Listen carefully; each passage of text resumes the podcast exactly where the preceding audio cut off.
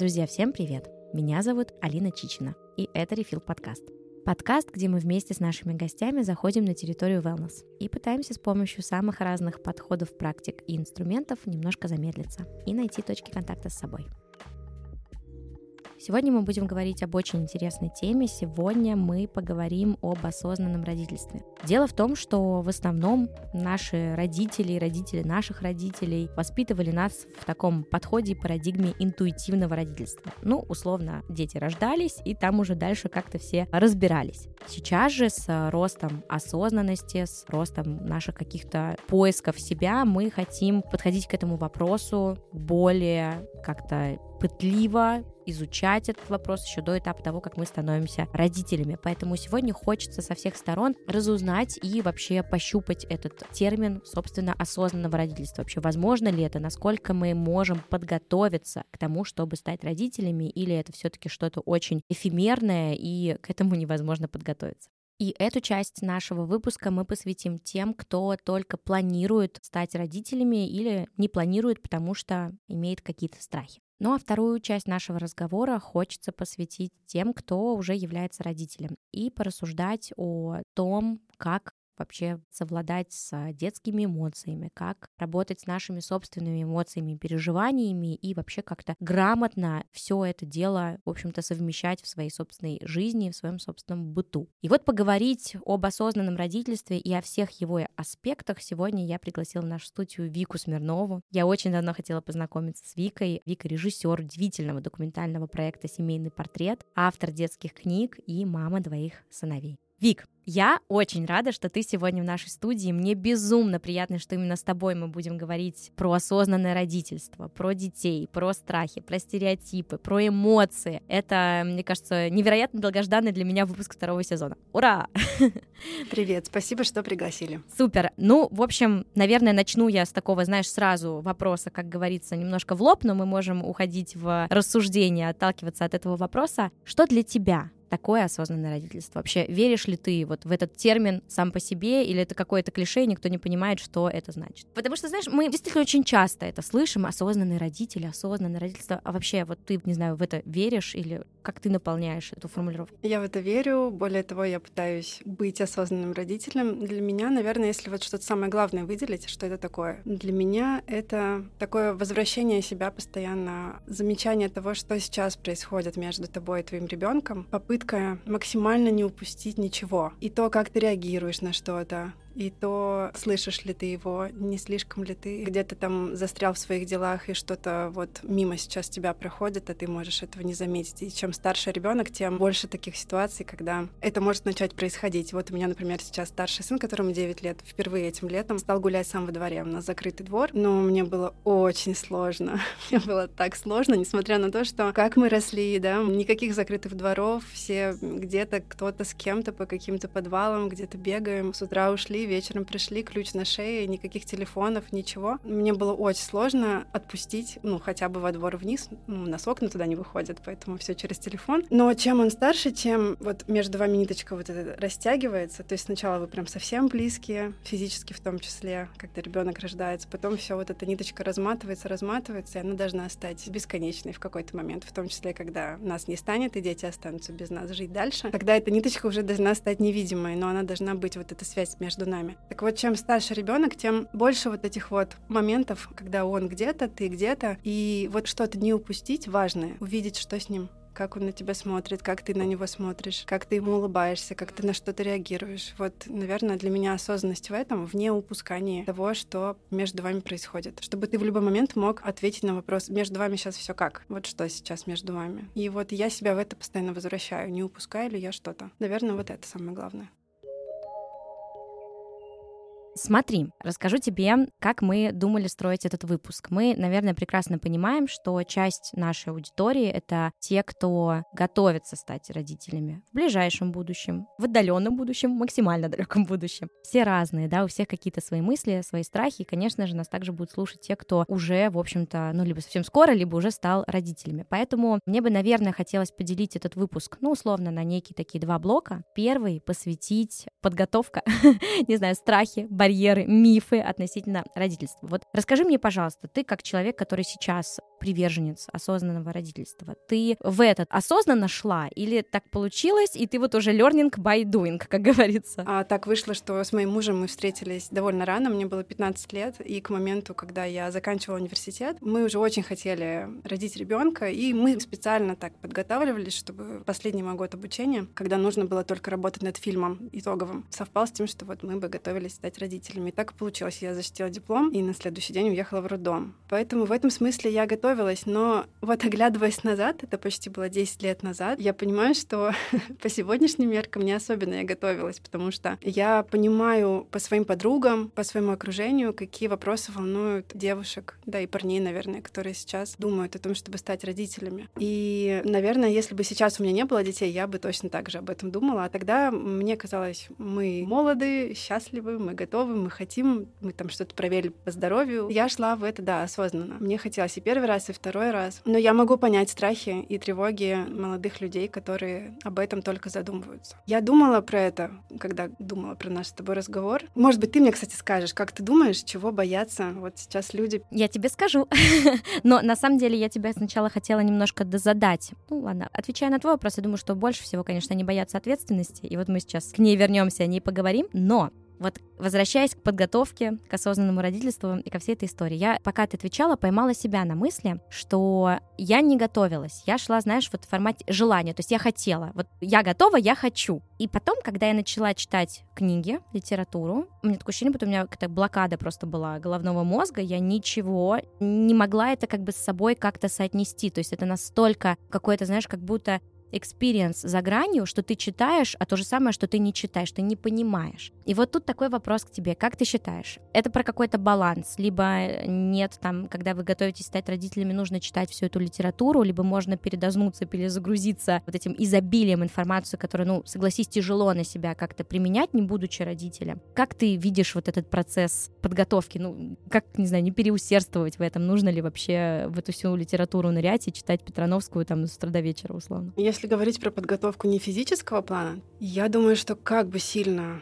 ты не готовился, не читал Петрановскую, еще кого-нибудь до, все, о чем они говорят, станет понятно только после. Причем совсем не сразу, потому что там первый год, первые несколько лет это такая определенная жизнь с ребенком, а потом, когда он взрослеет, начинает разговаривать, и вот это все, это совсем другое. Как бы сильно ты не постелил соломки, все равно будет неизвестность. А можно подготовиться с ног до головы, можно заработать кучу денег специально заранее, можно купить себе квартиру мечты, можно быть супер здоровым, вылечить все зубы, сделать все, что угодно, найти себе лучшего там партнера надежного в родителе этого ребенка и так далее. И при этом все равно офигеть от того, как все идет не так, потому что все может пойти не так с самого начала. И это никак не связано с какой-то невероятной глобальной подготовкой. Ты можешь подготовиться настолько, насколько тебе достаточно для того, чтобы себя почувствовать более-менее комфортно и уверенно. Но дети, родительство — это рождение ребенка, беременность — это абсолютно, абсолютно непредсказуемый процесс. Он длится всю жизнь, и к этому невозможно подготовиться на 100% клиентов. И это, кстати, не обязательно плохо. Все может пойти не так, просто потому что ты себе представить не можешь, как это тебя поменяет, как это изменит твою жизнь, жизнь твоей семьи, как это изменит отношения твои с э, человеком, которого ты любишь, который рядом с тобой. А может быть, ты вообще сам собой хочешь родить ребенка для себя. Почему-то вот тебе хочется. А может быть, ты вообще хочешь его усыновить разное может быть, но вот принятие того, что да, я подготовлюсь, но все может пойти не так, оно сильно облегчает жизнь потом, сильно облегчает все, что потом будет. И это не значит, что если ты это примешь, тебе потом все легко будет даваться, но само осознание этого, само принятие этого, да, я принимаю это решение, но я знаю, что будет по-всякому это уже огромный шаг. Например, вот моя личная история моего родительства, которое сейчас я могу назвать счастливым. А началось э, для меня с довольно серьезной трагедии. У меня случилась экстренная операция. Я молодая, мне 24 года, мы готовимся, мы счастливы, мы выбрали себе лучший роддом. Но в последний момент все идет не так, и мой ребенок рождается с э, помощью экстренного кесарево сечения. И я схватила просто все, что можно почитать на эту тему, что я не до мама, что я не смогла его родить сама, плюс абсолютное обесценивание моей боли со стороны большинства людей близких, которые меня окружали, которые говорили, все хорошо, ты жива, он жив, ты быстро восстанавливаешься. А представь, кто-то вообще мог потерять ребенка, а у кого-то вообще детей нет. Да ну чего ты, ну чего ты плачешь там третью неделю подряд, да все хорошо. И ты просто не знаешь, куда тебе с этим идти, и это может длиться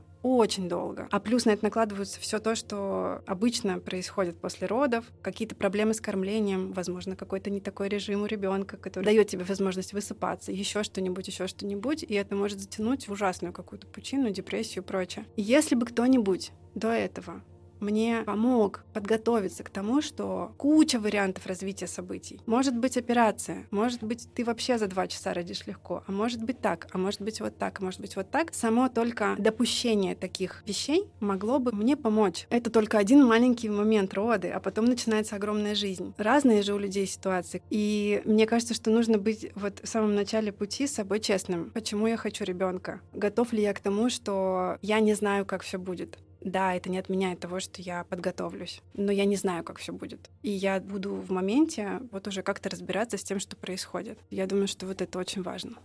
Я с тобой абсолютно согласна. Ты просто столько сказала слов, э, напротив которых я поставила себе, знаешь, какие-то галочки, звездочки и хотела к ним отослаться, потому что я абсолютно согласна, что вот хотя бы в этом каком-то принятии, что все может пойти реально 100-500 раз э, не по плану на всех этапах, это уже какая-то адаптивность под турбулентный период. В общем-то, вообще полезный достаточно скилл. Но как-то сильнее всего я на самом деле поймала себя на, знаешь, ощущении каком-то воспоминании, которыми тоже просто хотела поделиться, что действительно, как бы ты ни готовился, что бы ты ни делал, ни думал, то есть это настолько сильное на самом деле изменение, некая грань. Ты до нее не можешь понять, как будет после нее. И я просто помню, что я никогда не испытывала в жизни такой страх, когда я увидела свою дочь и поняла, что я несу ответственность за жизнь этого человека. И вот все то, что пишут, э, что шутят, что родители по 15 раз проверяют проверяю, дышит ли ребенок в кроватке, да, вот это вот, это же, ну, в формате анекдота или какого-то там э, разговора колуарного забавно, но когда ты реально в моменте 83 раза вскакиваешь, потому что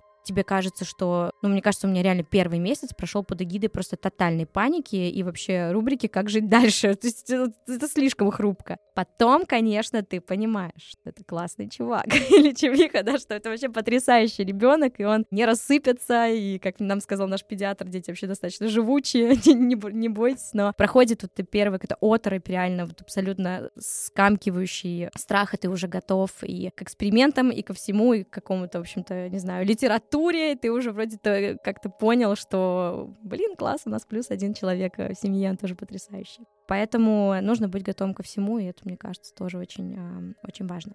Скажи вот, вспомни, может быть, у тебя тоже отложились эти воспоминания, вообще, как ты сейчас считаешь, как тебя изменило, вот, например, рождение первого, а, первого твоего ребенка, первого сына? Ну, во-первых, мне его рождение показало, что все может пойти не так. Мы можем планировать, мы можем там как-то выстраивать свою жизнь. Особенно, когда у тебя нет детей, тебе кажется, что довольно все очень, ну, все понятно, у меня там вот, вот в этот день то, вот здесь я то, вот здесь я так. И ребенок все это переворачивает, и все становится просто как какой-то прекрасный ноу-хаус. А я жуткий контролер, я просто контрол-фрик самый настоящий. И, наверное, вот Даня меня научил немножко это ослабить и так поплыть. Ну, вот как-то немножко больше доверять пространству, людям вокруг, тому, что происходит, ребенку, опять же. И это не, знаешь, не про то, что вот я такой амеба, я ничего не делаю, и вот все к лучшему происходит. Нет, но это про, наверное, снижение тревожности какой-то личной. Про то, что да, и так может быть, и вот так может быть, и это ок, и я справлюсь. И вот ты в этом растешь постепенно, что может происходить всякое, оно внезапное часто, и твое взросление рядом с ребенком как раз в том, что ты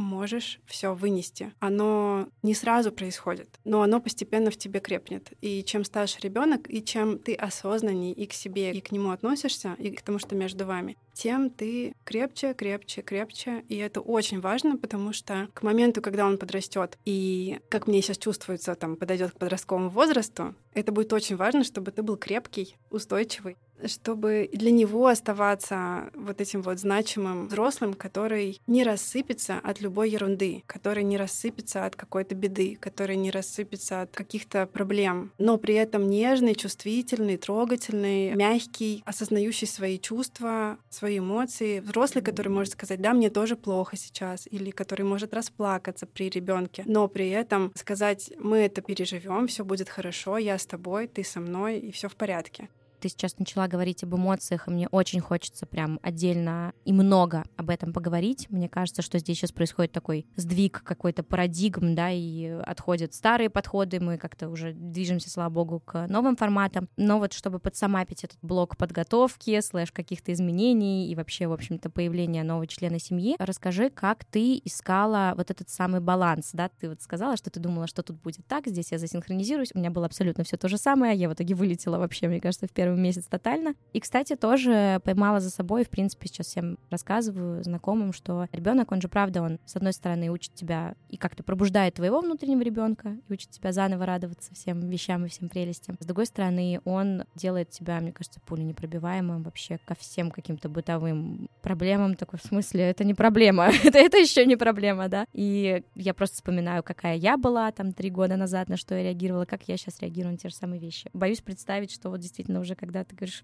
подростковый период, это все, как говорится, сильно. Как ты искала, как у тебя формировался поиск баланса между твоими интересами интересами ребенка? Вот расскажи, как ты выстраивала и, не знаю, ошибалась или сразу все было супер. Я сейчас немножко издалека отвечу на этот вопрос, потому что пока ты спрашивала, я еще кое-что поняла и хочу дополнить вот эту часть про подготовку. Я думала, почему там наши родители, условно, понятно, что у всех разные истории, наши бабушки, наши родители, но тем не менее можно какой-то такой средний процент выделить и сказать, что они довольно легко создавали семьи, довольно легко рожали детей и в больших количествах, чем сейчас и раньше. И я подумала, э, что мы первое поколение молодых родителей, начинающих, продолжающих или только тех, кто про это думает, кто вообще повернулся лицом к себе. Мы люди, которые от общества, от нашего долга, семье, в большом смысле, там, нашему роду, развернулись к себе и начали изучать себя, про что я, чего я хочу, а чего я не хочу. А может быть, я вообще не соответствую ожиданиям своей семьи. Почему вообще эти ожидания есть? Мы первые люди, которые разрешили себе идти в терапию, которые стали э, себя исследовать по-всякому. И я думаю, что чем больше у тебя ответов про себя, тем больше это порождает новых вопросов. И чем ты больше в себе копаешься, понимаешь, замечаешь, находишь, тем сложнее решаться на то, чтобы давать новую жизнь, на то, чтобы вот принимать эти перемены, растить человека. Кроме того, мы первые родители, которые растят детей в эпоху э, интернета, которые приводят детей в мир, когда интернет не становится, не начинается, а уже он есть. И наши дети другого мира не знают и не узнают. И мы, как слепые котята, пытаемся нащупать, а как с этим быть, а что с этим делать, а что хорошо, а что плохо. И нам трудно, это правда. В чем-то нам легче, чем нашим родителям и нашим бабушкам, в чем-то нам сильно сложнее. И вот эти метания, вот эти страхи, они абсолютно нормальные, абсолютно понятны. Но я думала о том, в чем же можно все-таки, например, обратиться к ним, к опыту наших родителей, наших бабушек. И я думаю, что это вот к вопросу твоему про то, как искать баланс mm-hmm. и как пытаться вот как-то свою жизнь выстроить после того, как в ней появляются дети. Я думаю, что самое главное, что мы можем у них позаимствовать, самое хорошее, самое полезное, самое светлое, это вот эта вот семейная тусовка, когда вокруг тебя есть люди, которые могут подхватить твоего ребенка. Это называется деревня привязанности, когда у ребенка не только мама и папа, но еще есть бабушка, а еще есть какая-то сестренка, а еще есть тетя, еще есть дядя. Это может быть даже няня, это может быть даже лучшая подруга мамы, какой угодно еще близкий человек, который, когда мамы и папы нет, может быть для него таким же родным, таким же близким, таким же важным, как и мама и папа. И чем больше таких людей создается вокруг семьи, вокруг мамы с младенцем, тем лучше и для мамы, и для младенца. И мне кажется, что вот это опыт, который мы такие независимые, такие все self-made, такие отличающиеся от своих родителей, отрицающие там правила воспитания, по которым нас растили, это вот именно то, что все таки наверное, надо постараться оставить, присвоить, забрать. И если даже рядом нет родителей или с родителями там какие-то не такие отношения, чтобы доверять им ребенка, то задуматься о том, как создать вокруг себя, возможно, даже заранее, вот такое маленькое, хотя бы маленькое колечко из супер близких людей, которые могут быть на подхвате которым, когда ты начнешь терять баланс, ты можешь прийти и сказать, слушай, мне так плохо сейчас, ты можешь приехать ко мне, привезти мне еды, а ты можешь отпустить меня на два часа на массаж, а можно я просто посплю? Это может быть кто угодно, друг, брат, конечно, это должен быть партнер, если он есть, да, с которым ты вместе идешь в родительство. я думаю, что это, к тому же, очень важный навык, который, мне кажется, сейчас мы, мы не все это используем, вот просить о помощи, находиться в уязвимой, в слабой позиции, а ты определенно в такой позиции окажешься, когда ты родишь ребенка, и физически, и морально, и психологически, и сказать кому-то «помоги мне, пожалуйста», и получить эту помощь, что вокруг тебя такие люди есть. И вот это прям очень важно. И вместе с этим проходить этот путь сильно легче. Варианты есть всегда, я согласна. Ты сказала очень интересную вещь. Вообще, ну, она, конечно, очень интересная и примерно настолько же глобальная, настолько же мощная про поколение. Мне кажется, здесь можно отдельный выпуск об этом делать, очень много рассуждать и реально же каждое поколение разное, отличное, кардинально отличное. Мы много где, вот я с тобой абсолютно согласна. Первые, да, вот этот вот изгиб, изменение, переход, турбулентность, вот это все. И помимо всего прочего, тоже я абсолютно с тобой согласна, что как будто мы сейчас видим реверсивное движение, вот даже энергии и внимания, ведь у наших родителей оно было вверх, а у нас уже нас сейчас вниз, да, больше, больше в детей. И это как бы м- раскол и, я бы сказала, поприще для конфликтов, например, со своими родителями, да, очень часто, потому что, ну, даже если загуглить или пообщаться, часто, в общем-то, нас в том числе обвиняют в эгоизме, да, в некотором тут тонкий баланс между self-care и эгоизмом. Но хотела с тобой пообщаться про наше поколение и как ты думаешь, вот мы действительно изучаем себя уже почти каждый в терапии, кто-то год, кто-то пять, кто-то десять, э, практики медитации, мы стараемся, мы узнаем себя, мы понимаем, что это невероятно глубокий, длинный, сложный процесс, и многих на этой почве действительно как будто бы вот перегибает. Ну, во-первых, вот этот вот процесс. Второе, еще и в воспитании. То есть как будто мы сами ставим себе такое огромное количество нельзя, ярлыков, так не делай, это слишком грубо, жестко, ты травмируешь его, ты травмируешь меня, мы все будем травмированы. И потом вот эта самая э, клишейная, да, шутка, что ребенок в любом случае, как бы ты его не воспитывал, окажется, в общем-то, у психотерапевта. Вот что ты думаешь по этому поводу? Видишь ли ты какое-то такое, как будто уже, знаешь, чрезмерную какую-то боязливость вот нашего поколения вообще в каком-то взаимодействии с детьми? Или, или, или нет, тебе так не кажется, что есть такая проблема? Я думаю, что, наверное, у кого-то есть такая проблема. Я думаю, что она заключается в том числе в том, что мы сами еще на пути. И этот путь, он длиной в жизнь. Мы не можем сказать, все, вот сейчас я полностью себя узнал, я все про себя понял, и я готов воспитывать человека.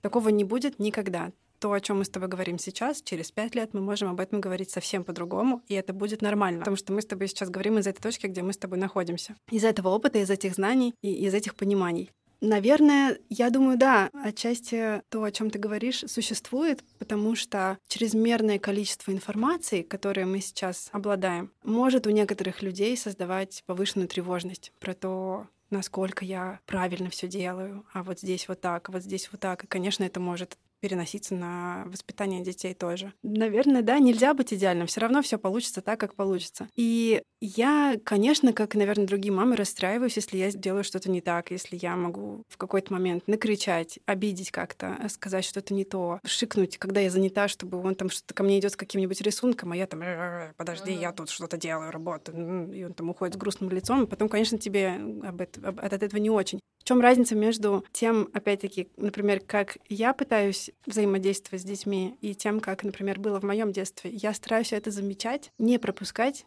и потом об этом разговаривать. У меня с детьми есть практика перед сном, она практически всегда получается, когда я их укладываю спать. Мы любим полежать и поговорить о том, как прошел день, и что было супер классного, что было очень грустного, что было такого, что меня разозлило. И мы с ними делимся. И вот это маленькое, там, 15 минут, вот этот вот маленький кусочек времени, он помогает открыть такие важные вещи, которые ты между делом, вот пробегая друг с другом рядом или там забирая ребенка из школы, ты не успеешь про это ни услышать, ни сказать, и он сам тебе об этом не расскажет, потому что все знают, что когда ты спрашиваешь ребенка, как у тебя прошел день, хорошо. Ну и все. А, а как хорошо, а что хорошо? Даже если ты будешь задавать ему уточняющие вопросы, скорее всего, сразу после он тебе не расскажет. А вот почему-то именно перед сном, когда вы такие все уже уставшие, размягшие лежите, обнимаетесь, почему-то это все вот прямо льется. И у меня у самой тоже. И в эти моменты я очень люблю обсудить все, что было сегодня не так в том числе. Я могу сказать, Помнишь, ты сегодня вот приходил с рисунком, и я что-то как-то на тебя плохо посмотрела и что-то там такое противное сказала, да? И тут у ребенка открывается просто шкаф, и он тебе начинает говорить, да, и мне было так обидно, и вообще я вот ушел и два часа про это думал, мама. И это очень хорошо, что он может тебе про это сказать, и очень хорошо, что ты можешь это заметить. И ты можешь ему сказать, слушай, прости меня, пожалуйста, вообще не в тебе дело, дело там во мне, в моей работе, я просто очень был уставший и занят еще какой-то. Слушай, давай завтра мы достанем твой рисунок, ты мне покажешь, я внимательно посмотрю. Я тебя очень люблю. Это не про тебя, это про меня. Все. И вот это очень важно. Можно быть любым, можно быть не идеальным, можно срываться иногда. Мы все люди. Но потом поговорить об этом, потом сказать ему, что для тебя это важно, для тебя важно, как он расстроился, ты это увидел, и ты можешь признаться в том, что ты бываешь неправ, это, мне кажется, супер важно, и это отличает наше общение с тем, как было раньше. Потому что раньше считалось, и до сих пор в некоторых семьях, я думаю, что старшее поколение считает, что это как будто бы твой авторитет перед ребенком снижает, как будто бы если ты признаешься, что ты что-то не умеешь, что ты можешь быть слабым, что ты можешь плакать, что ты можешь не знать, что делать, что ты просишь прощения, что это как будто бы тебя автоматически делает ну, не авторитетным родителем. Да, да, но это вообще не так. Это все работает наоборот. Я в этом уверена. Я это вижу по своим детям, по тому, как, какие у нас отношения. Чем ты искреннее с ним, чем ты настоящее с ним, тем вы ближе становитесь. Это работает точно так же, как и в любых других отношениях мне кажется, очень важным вот то, что ты сейчас сказала, что это нормально. И на самом деле испытывать эмоции, потом извиняться, и мне тоже кажется, что это абсолютно ни в коей мере не уничижает авторитет родителя в глазах ребенка. Но хотела с тобой поделиться, что даже недавно в какой-то книге, не помню уже где конкретно, но не суть это, в общем-то, была книга по детской психологии современная, было написано, что родители не могут кричать и плакать при детях ну, как бы выяснять отношения при ребенке. Дальше описаны были, в общем-то, процессы, как ребенок, да, из этого переживает и что там нужно делать, и меня это возмутило, скажу тебе честно, потому что, ну, как бы в смысле, это же жизнь. То есть там в книге ты можешь написать, конечно, все что угодно можно делать, но есть жизнь, в которой у людей тоже происходят определенные моменты. Просто у меня у самой был такой, на самом деле, относительно недавно сложный момент, потому что так там э, шикнуть, ну что-то как-то расстроиться, это такая достаточно бытовая история, вроде я уже поняла, как ее регулировать, но у меня вот, в общем, случилось прям сильное расстройство, которое вот случилось в моей жизни неожиданно, прямо в моменте и в присутствии ребенка у меня там текли слё, сопли, слюни, маты, в общем, все из меня, как из Везувия, извергалось, и я помню, что в этом моменте, проваливаясь и пытаясь пережить свои очень сильные эмоции и как бы выплеснуть их, чтобы себя саморегулировать, мне вот тут же в затылок очень сильно било чувство вины, что это все сейчас видит мой ребенок, который, естественно, в этом моменте в абсолютном шоке, стрессе. Мамочка, не плачь. Ну и дальше, в общем, все родители знают, как дети умеют э, просто рвать тебе сразу душу и, и видеть тебя насквозь. И вот это, ну, мне казалось, что меня просто разорвет в этот момент. Сильные эмоции при детях, плакать при ребенке. Что ты думаешь?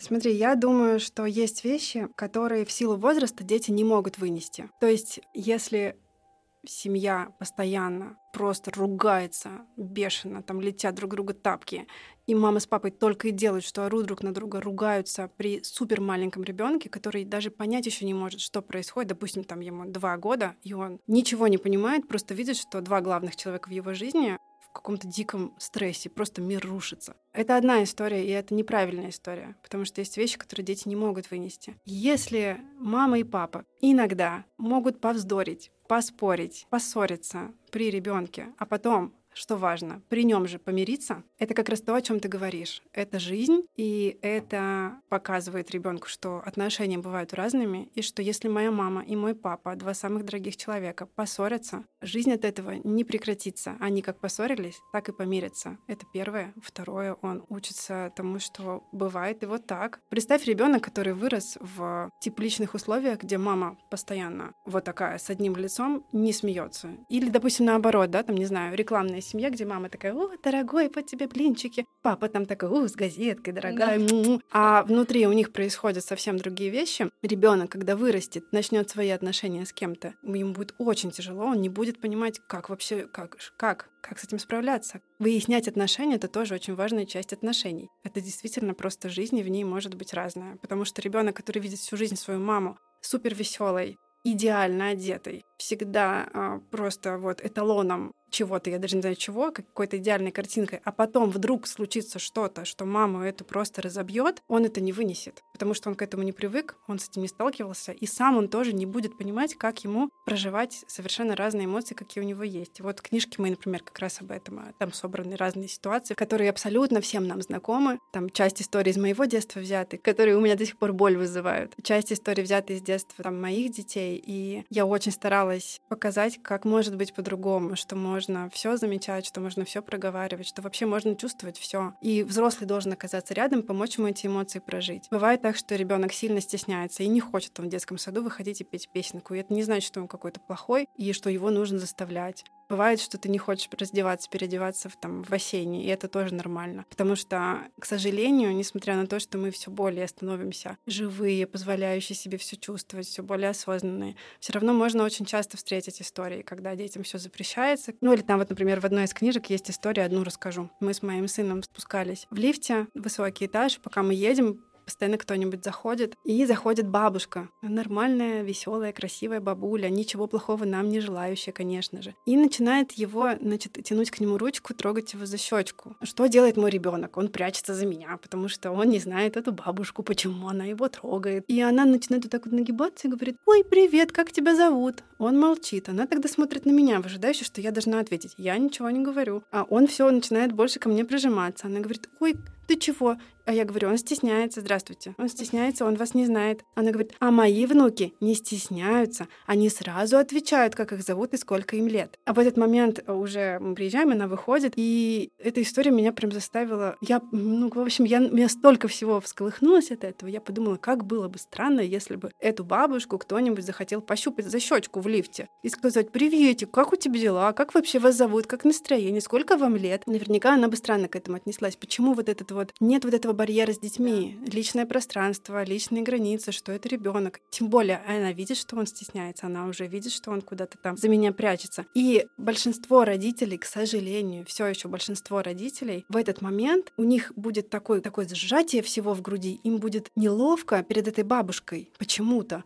им будет стыдно, что их ребенок так себя ведет, и они, скорее всего, будут его вот так вот как бы вперед выдавливать и говорить, ну скажи же, ну поздоровайся же, ну чего ты там, ну давай, вот у тебя спрашивают. И в этот момент столько всего происходит, понимаешь? Ребенок чувствует, что я вообще-то должен почему-то незнакомому человеку что-то говорить. Он меня трогает, а моя мама при этом не защищает меня как бы от этого всего, а тоже туда толкает. Как ты должен вообще что-то про себя в этом понять? Как ты должен почувствовать, как тебе свои границы потом, да, как-то очерчивать перед людьми? Ну, в общем, это вот с самого детства это начинает немножечко все не в ту сторону двигать. Но мне кажется, это все про одно, про то, как важно вообще разрешать любые эмоции проявлять, самому таким же тоже быть. Конечно, не нужно специально при детях устраивать какие-то там адские сцены с битьем посуды, с матами и с чем-то, но если это происходит, ну, происходит, обнимитесь. Пусть он увидит, как вы из этого вышли, пусть он увидит, как вы помирились, пусть он увидит, что как все вот стало плохо, оно уже стало обратно хорошо. Я абсолютно с тобой согласна, что это все очень важно проживать и самому, и чтобы ребенок видел определенные контрасты эмоций, да, безусловно. Согласна, что битье посуды это ужас и кошмар, но чтобы он видел нежность между родителями, да, какую-то, что бывает реально по-всякому. И мама, папа тоже могут расстроиться. Могут поссориться и потом помириться. Могут быть грустными, могут плакать, и папы могут плакать, смотря кино от расстройства, чего угодно, и обнимать друг друга могут, и говорить друг другу приятные вещи могут. Это не стыдно, это не... Это классно, и это правда работает, потому что даже наши дети сейчас, они совсем другие. Иногда, знаешь, вот думаешь, эх, вот я тут неправильно поступила, вот здесь вот надо было вот так сделать, вот здесь что-то упустила. Потом происходит какая-то ситуация, в которой твой ребенок раз проявляется, и ты видишь, ничего себе, это вот он рядом с нами такой вырос, это вот он такой эмпатичный, ну и ты понимаешь, что, блин, мы молодцы, правда, потому что он же не где-то там, он с нами живет, он от нас питается. Конечно, он свой собственный, но он такой растет рядом с нами. И у меня уже случались такие ситуации, в которых я выдыхала и понимала, что все точно будет в порядке с этими маленькими людьми уже, потому что они уже совершенно другим отношением к самим себе растут. Это круто. Я вижу, что дети а, сейчас уже другие. Вот дети, которым сейчас там три и больше, которые уже могут как-то проявиться отдельно от родителя в какой-то ситуации, когда ты видишь, как он ответил на что-то бабушке. И бабушка хотела неосознанно, опять-таки, да, про осознанность, неосознанно сманипулировать привычным способом, как это прокатывало с тобой, а с ним это вдруг не прокатывает. И это круто и для бабушки тоже, потому что она такая, так, как это не работает, а во что? И бабушка хоп, разворачивается к себе. А, а как? И начинаются вопросы. И это очень крутой момент, когда начинаются вопросы. Потому что это вот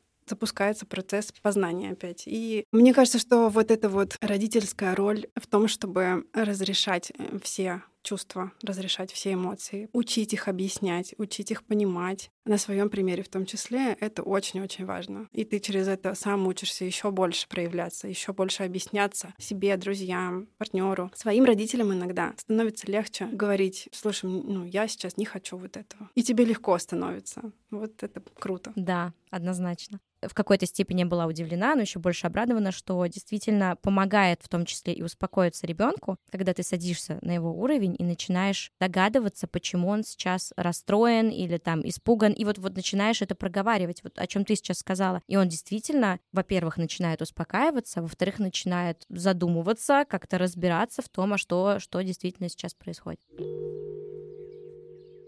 Но как будто бы вот для всего вот этого, я так подвожу к следующему моему вопросу тебе, по крайней мере, на своем примере я замечаю, что это все требует большого количества ресурса. Садиться, объяснять, вот так закатывать рукава. Я думаю, что сейчас в ближайшие 25 минут мы выключаем iPad, да, потому что я могу его за одну минуту вырвать как бы и, и решить на этом вопрос, но я хочу 25 минут договариваться, чтобы она это сделала сама и, в общем, поняла, зачем, как и мы расстались на дружбе жвачки. Вот для многих вообще проявление осознанности действительно нужен ресурс. Вот что ты делаешь, когда у тебя его нет? Бывают ли вообще такие ситуации? Ну, конечно, бывают. Они у всех бывают. Я думаю, что опять осознанность в том, чтобы чуть-чуть заранее заметить, что у тебя ресурса остается мало, чтобы не обнаруживать себя случайно в ситуации, когда у тебя вообще уже ничего нет, и ты вдруг понимаешь, что ты почему-то орешь на ребенка, хотя, ну, вроде как все было нормально еще вчера. И вот тебе ужасно жаль, и тебе безумно жаль, что ты себя так ведешь, но это уже происходит.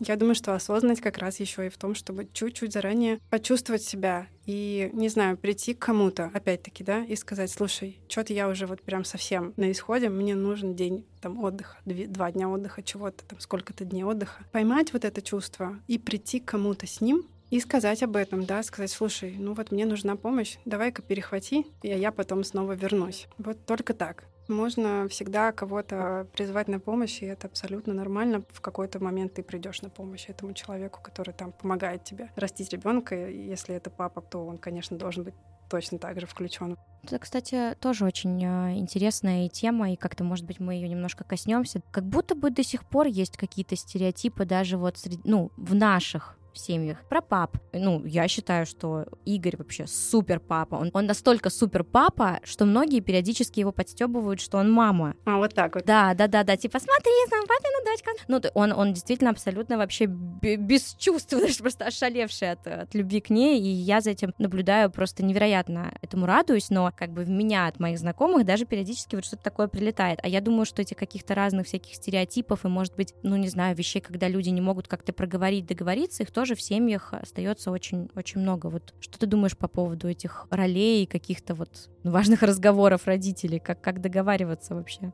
Я думаю, что стереотип этот постепенно должен пропасть что на практике на самом деле такого все меньше и меньше. Да, так шутить, говорить об этом можно, но все больше вокруг пап, абсолютно вовлеченных, то не меньше, чем мамы, иногда даже больше. Можно встретить уже истории, когда папа берет там декретный отпуск, мама а, строит карьеру и работает, и это нормально, если это нормально внутри этой конкретной семьи, и всем так здорово и удобно. Ну вот говорят же, что появление ребенка оно усиливает многократно все, что было до его появления вот между этими двумя людьми. Если все было не очень, и были какие-то трещинки, которые люди специально не замечали и обходили, они обязательно подсветятся и станут еще заметнее, и вам никуда не, не уйти будет от этого, надо будет это как-то разруливать. Если у вас была крепкая, открытая, честная связь, и вы могли всегда друг, друг с другом честно поговорить и были поддержкой друг другу, то появление ребенка и это тоже усилит. И тут по-разному. Я думаю, что те, у кого начинаются какие-то сложности, ну, это повод, наверное, к этим сложностям развернуться, признаться, что они есть, и попытаться как-то их решить и поговорить поговорить об этом, потому что это большое серьезное занятие выращивание человека. И, конечно, здорово, когда и папа, и мама занимаются этим одинаково, договариваются, решают, помогают друг другу. Это ужасно сближает на самом деле, это сильно сближает. И если не закрываться от каких-то чувств, потому что мы много говорим про женщин, про то, как они, что с ними происходит, какая трансформация происходит даже на телесном уровне, да, на гормональном уровне после рождения ребенка. Мало говорим про пап, к сожалению, но у них тоже много чего происходит, они тоже о многом думают. И так как тянется вот этот шлейф закрытости эмоциональной у мужчин все равно, несмотря на то, что опять-таки многие парни уже там и в терапии и прочее, им сложнее как-то это выражать все еще. Но я думаю, что тоже важно замечать, о чем думает молодой папа, что его тревожит. Если интерес друг к другу проявлять, почаще разговаривать и вообще просто в конце дня спрашивать, ну как ты сегодня, ну как тебе вообще, чего ты сегодня думала, что ты сейчас чувствуешь, то тоже будут открываться целые там миры, разговоры, и будет сильно легче вместе дальше идти. Вик, спасибо тебе огромное. Мне кажется, ты очень нас сегодня здорово провела по такой тропе осознанного родительства мне прям на сто процентов откликается все, что ты говоришь, и вот у меня прям перед глазами лежат твои замечательные книги, я очень советую нашим слушателям обязательно их почитать, потому что классная здесь сегментация по разным, да, состояниям, в общем-то, детей, и действительно то, что мы не затронули, может быть, в рамках этого выпуска, можно будет почитать там. У нас в конце есть а, такая рубрика открытого микрофона, иногда, иногда просто она у нас появляется, иногда она исчезает, иногда есть какой-то закрывающий вопрос, но мне хочется, чтобы ты вот просто просто сейчас сама от себя сказала, сформулировала какой-то посыл, может быть, для наших слушателей, что-то по теме, либо что-то, что я не успела, забыла тебя спросить, или, может быть, э, рассказать нам про еще одно какое-то состояние, эмоцию детей. В общем, любое. Открытый микрофон. Наверное, мне хотелось бы сказать, что очень важно быть бережным к себе, потому что родительство — это огромное-огромное большое дело, долгое, разное, глубокое, всякое при всякое. И очень важно на этом пути быть бережным к себе. И это не про какой эгоизм, не про что такое, это про то, чтобы дать заботу себе, чтобы потом дать ее ребенку, дать ее близким и там и всем, кому она нужна. И быть бережным, внимательным к себе чувствовать, что про тебя, а что не про тебя, и ни за что на свете это не игнорировать. Это первое. И второе, прийти к вот этой тщетности. Неважно, планируете вы ребенка или он у вас внезапно появился, или вы уже родитель. Прийти к тщетности о том, что это непредсказуемо. И попытаться нащупать, что в этом мире может дать вам силы и точки опоры, чтобы когда случится что-нибудь непредсказуемое, вы смогли выстоять. Спасибо огромное. Очень, мне кажется, содержательно у нас получился диалог. Спасибо.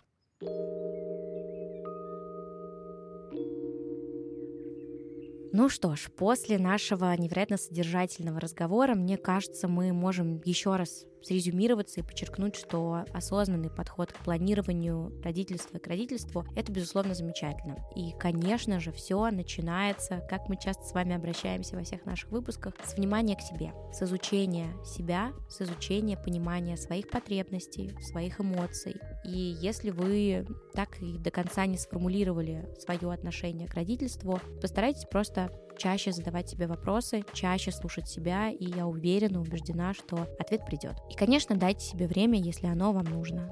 Вы главный и единственный режиссер вашей жизни, и вам решать, когда и какие решения принимать. Ну а тем, кто уже является родителем, хочется просто отправить поддерживающее объятие и сказать, что я прекрасно вас понимаю, и все комьюнити родителей прекрасно понимает друг друга, что иногда бывает ужасно тяжело. Но в большинстве своем бывает ужасно интересно, прекрасно и приятно, ведь дети возвращают и взращивают в нас самих наших же внутренних детей, что может быть прекраснее. Ну и, конечно, не забывайте, что для своих детей вы самые-самые лучшие, даже несмотря на то, что иногда мы тоже можем прикрикнуть, пришикнуть, устать, быть не в настроении, это абсолютно нормально, это жизнь, и очень важно не закупоривать свои эмоции и позволять нашим детям тоже самовыражаться и проживать свои эмоции и переживания. Меня зовут Алина Чичина, и это был Refill подкаст. Не забывайте оставлять свои оценки и комментарии к этому выпуску. До встречи в следующем эфире.